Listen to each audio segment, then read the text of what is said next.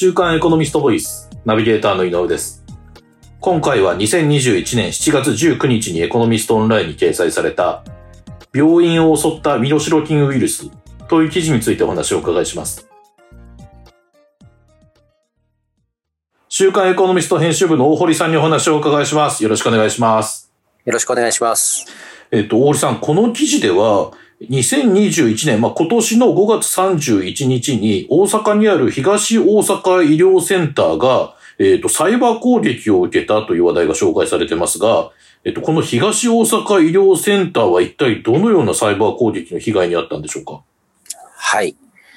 えー、これはですね、あのーニュースにははい。小さい扱いで出てたんですが、大々的ではなかったんですよね。そうですね。あんまり一般のニュースでは見かけなかった気がします。そうですよね。うんあの、井上さんも多分、その、5月31日、事件起きた当時はこんなお話聞いたことなかったですよね。そうですね。うんええで、私も、あの、そのニュースはちょっと見逃していて、はいあの、ええまあ、この編集が始まる6月に入ってからちょっと知ったんですけれども、うんはいあの、えーっとですね、まあ、どういう攻撃を受けたかというと、まあ、ひはいえー東大阪医療センターですから病院なんですよね。はい。あの、攻撃を受けたところは。うん。ええで、まあ、あのいろんな MRI とかですね、はいはい。えー CT スキャンとかですね、はいはいですか、いろんなあの、お高度な、こう、うんえー医療技術というか、医療機器を使って、えー患者さんを、まあ、あの、治してるんですけれども、はいはい。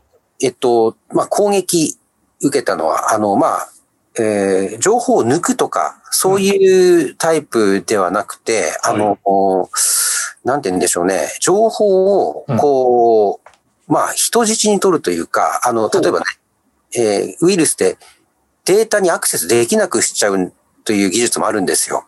へー。えー例えば、あの、先ほど言ったように MRI とか CT で、あの、うん画像データって当然コンピューターには保存しますよね。そうですね。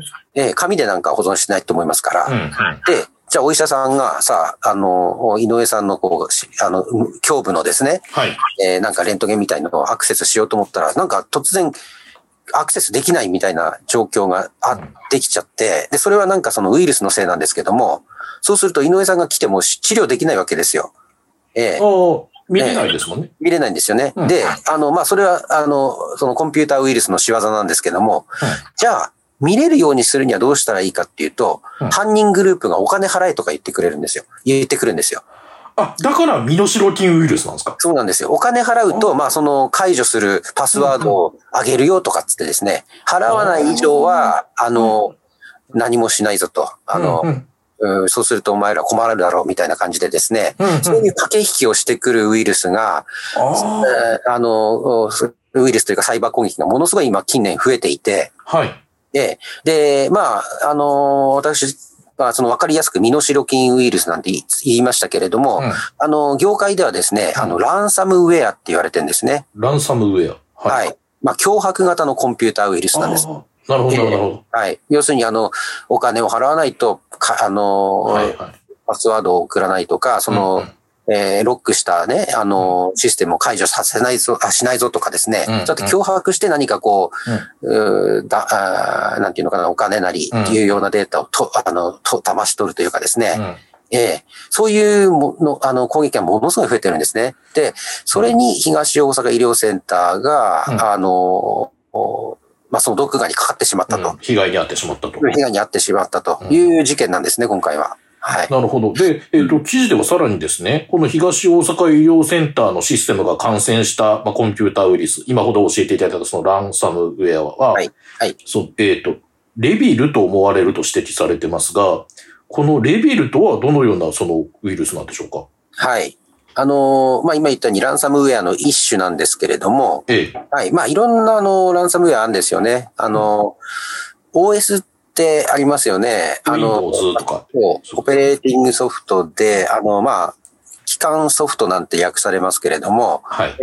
で、でその、どの OS に取り付くソフト、あの、ウイルスなのかでいろいろこう、種類がいっぱいあるわけですよ。うんうんはい。あの、Windows 10にね、あの、感染する、はいランサムウェアだったり、もしくは、あ MacOS ですかね。はいあの、はいはいマッキントッシュにい取り付くソフトだっか、あるいはその、まあ一般的ではないですけれども、専用のね、あの、会社用にカスタマイズされた、あの、えー、専用の OS に取り付くソフトだったランサムウェアだったりとかいろいろあって、うん、まあ今回のこの、えー、東大阪医療センターを襲ったと言われる、うん、えー、ランサムウェアは、あの名前がですね、レビルという名前が付けられていて、はい、で、このレビルが取り付く、あの、OS っていうのが、あの、セキュリティ会社の 40net という会社がアメリカにあってですね、はい。で、で、40net っていう会社が出している 40OS っていうのがあってですね、はい。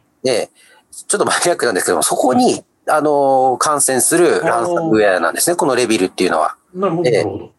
とはいえ、あの、ある程度その、40NetOS をですね、えー、40OS を、導入している企業がないと攻撃できないわけですから、まあそれなりに多分いろんなあの、えー、機関で導入してるんでしょうね、この、あの、40OS っていうのは。そう、普及してるんでしょうね。そうなんですよ。で、あの、まあ、もうちょっと言うと、まあ、どういう、この 40OS ってどういうタイプの OS かっていうと、あの、まあ、セキュリティ企業、あ、あの、機能をですね、たくさんこう、あの、搭載した OS なんですよ。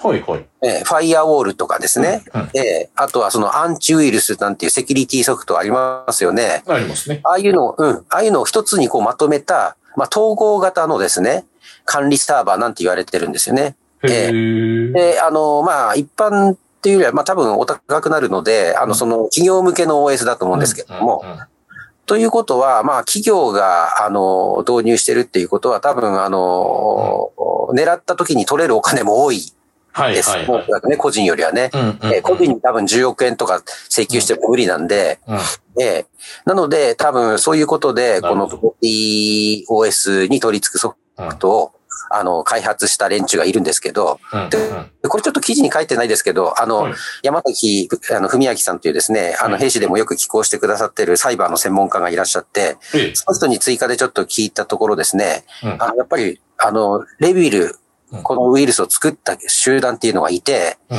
どうもロシアのですね、ハッカー集団だっていう、推測されてるんですよ。はい。で、あの、しかもなんかゴールドサウスフィールドとかっていうですね、はい。グループらしくて、かっこいい名前です。そこまでなんとなくわかるわけですわかるわけです、そのランランサムウェア製造犯罪グループみたいな感じで、結構有名らしいんですよね。うん、うん、プロたちの間では、あ、またあのグループがやったかというですね。感じなんですね。ええおそ、いや、いや、まあね、あの、多分作ったのがそのグループで、うん、この攻撃者は多分買ったんだと思うんですよ。あ、なるほど、なるほど。えー、闇市場で、うん、そういうなんかね、市場もあのあるらしいですからね。はい。えー、で、その今まで教えていただいたような、まあおそらくレビルの被害にあったと思われる東大阪医療センターのシステムなんですが、はい。この、えっ、ー、と、被害に遭ったのが5月の31日で、今この音声を録音しているのは、えっ、ー、と、7月16日なんですが、えっ、ー、と、被害というのはもう復旧したんでしょうか？いや、これがですね、あのー、足元まだ復旧してないというか。復旧してないんですか？ね、い、まあ一部復旧したのかもしれませんけど、完全じゃないようなことは聞いておりますね。はい。で、なぜそのシステムの復旧に時間がかかってるんでしょう？あのー、まあ、一つは、はい、えー、どういう攻撃かというと、まあ、先ほどそのデータにアクセスできないって言いましたけれども、うん、あの、そのアクセスできなくなる方法っていうのが、なんか暗号化しちゃうらしいんですね、データをね。ああ、はいはいはい。ええええで、その暗号化をですね、解除するとか、回答というか、あの、戻す方法がないというかですね、どうも東大阪医療センターも、あの、簡単に取引には応じなくて、多分お金払ってないらしいんですよね。うん、ええー、うん。ですから、まあ、あのとにかく、そういうところ、そういった点で、なかなかこう、復旧が遅れてると、いうことらしいですね。はい。なるほど。で、まあ、ちょっとそうすると、で、未だにその、例えば、あと CT スキャンの画像が見えないとか、と、はい、現場は結構大変だろうなと思うんですが、そうですね。その、レビルだとかの、その、ランサムウェアと呼ばれる、そのコンピューターウイルスの感染を防ぐためには、はい、その、どのような方法があるんでしょう？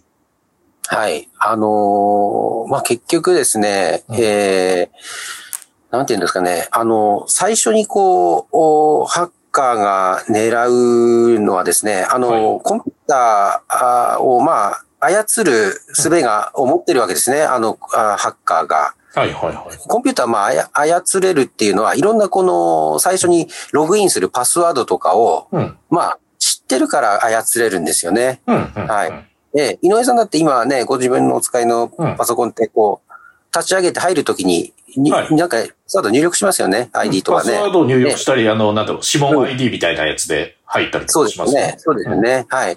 で、あの、意外にですね、あの、その辺、あの、デフォルトのパスワードのままっていう、要するにあの、販売された時のパスワードのままにしておくような、あ。はいはい。あの、場合も結構あるんですよ。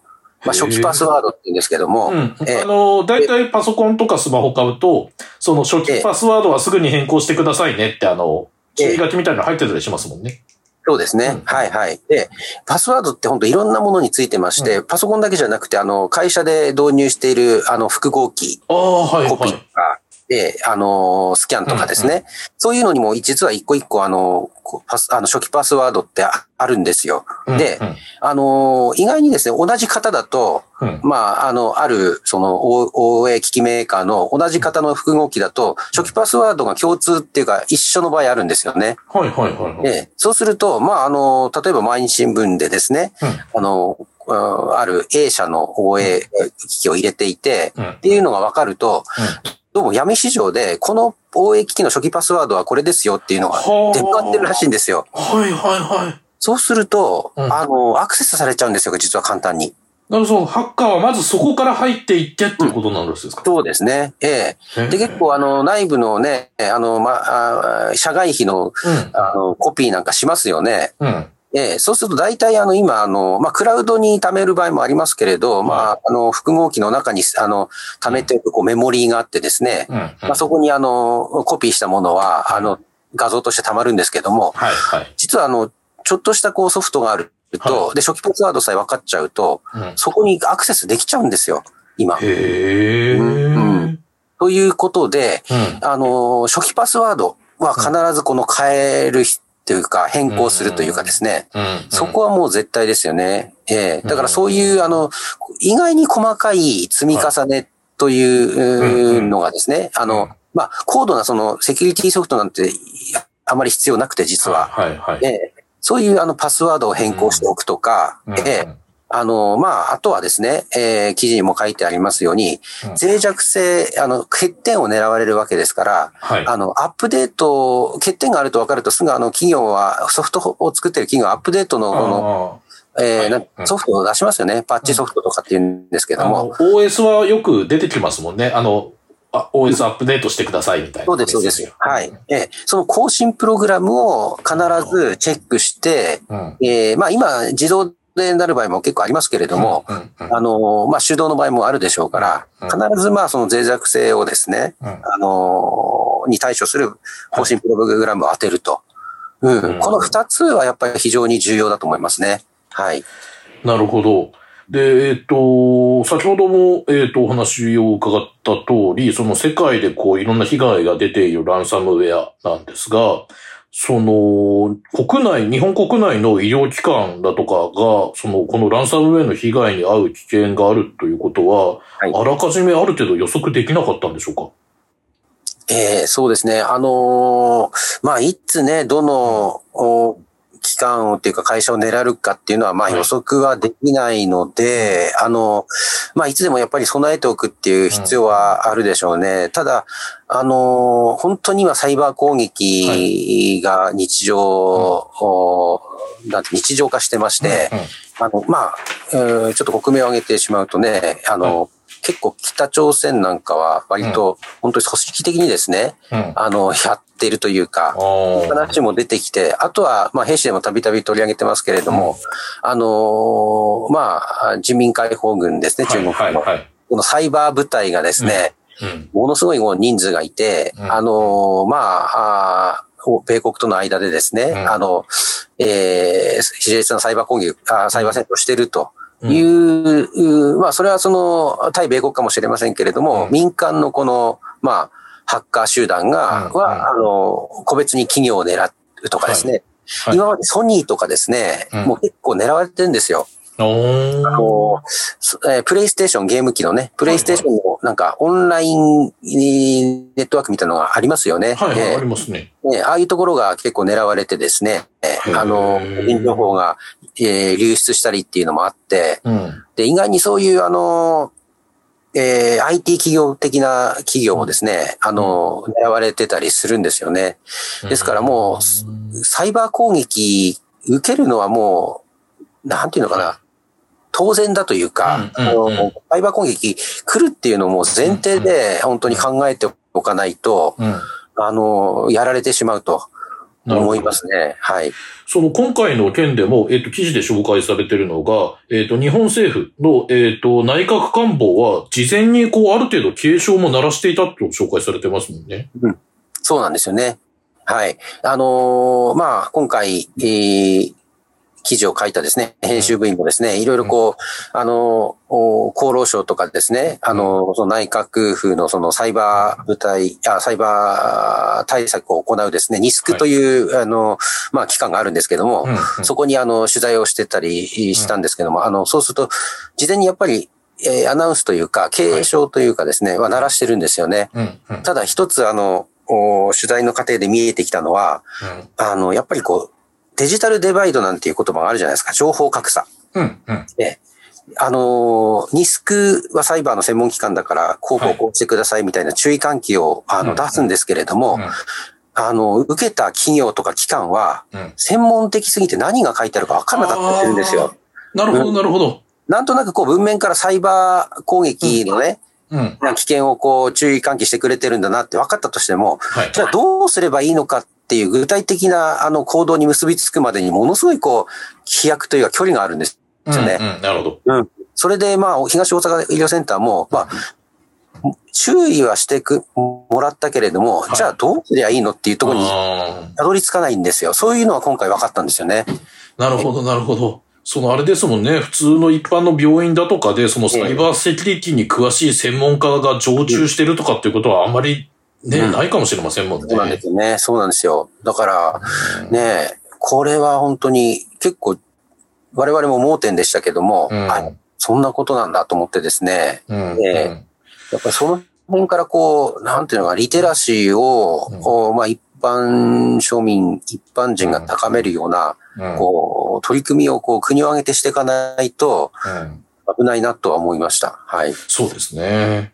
あの、決してその東大阪医療センターだけが特殊な事例ってことではなさそうですもんね。ええそうですね。で、この手のですね、事件って難しいのは、あの、攻撃受けても、なんかあの、なかなか被害届出しにくいんですよ。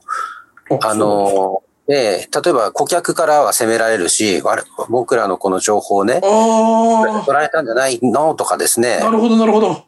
えー非難されるかもしれないじゃないですか。うんうんうん。また攻撃受けたこと自体、やっぱちょっと恥ずかしいっていう思いもね、あるんです。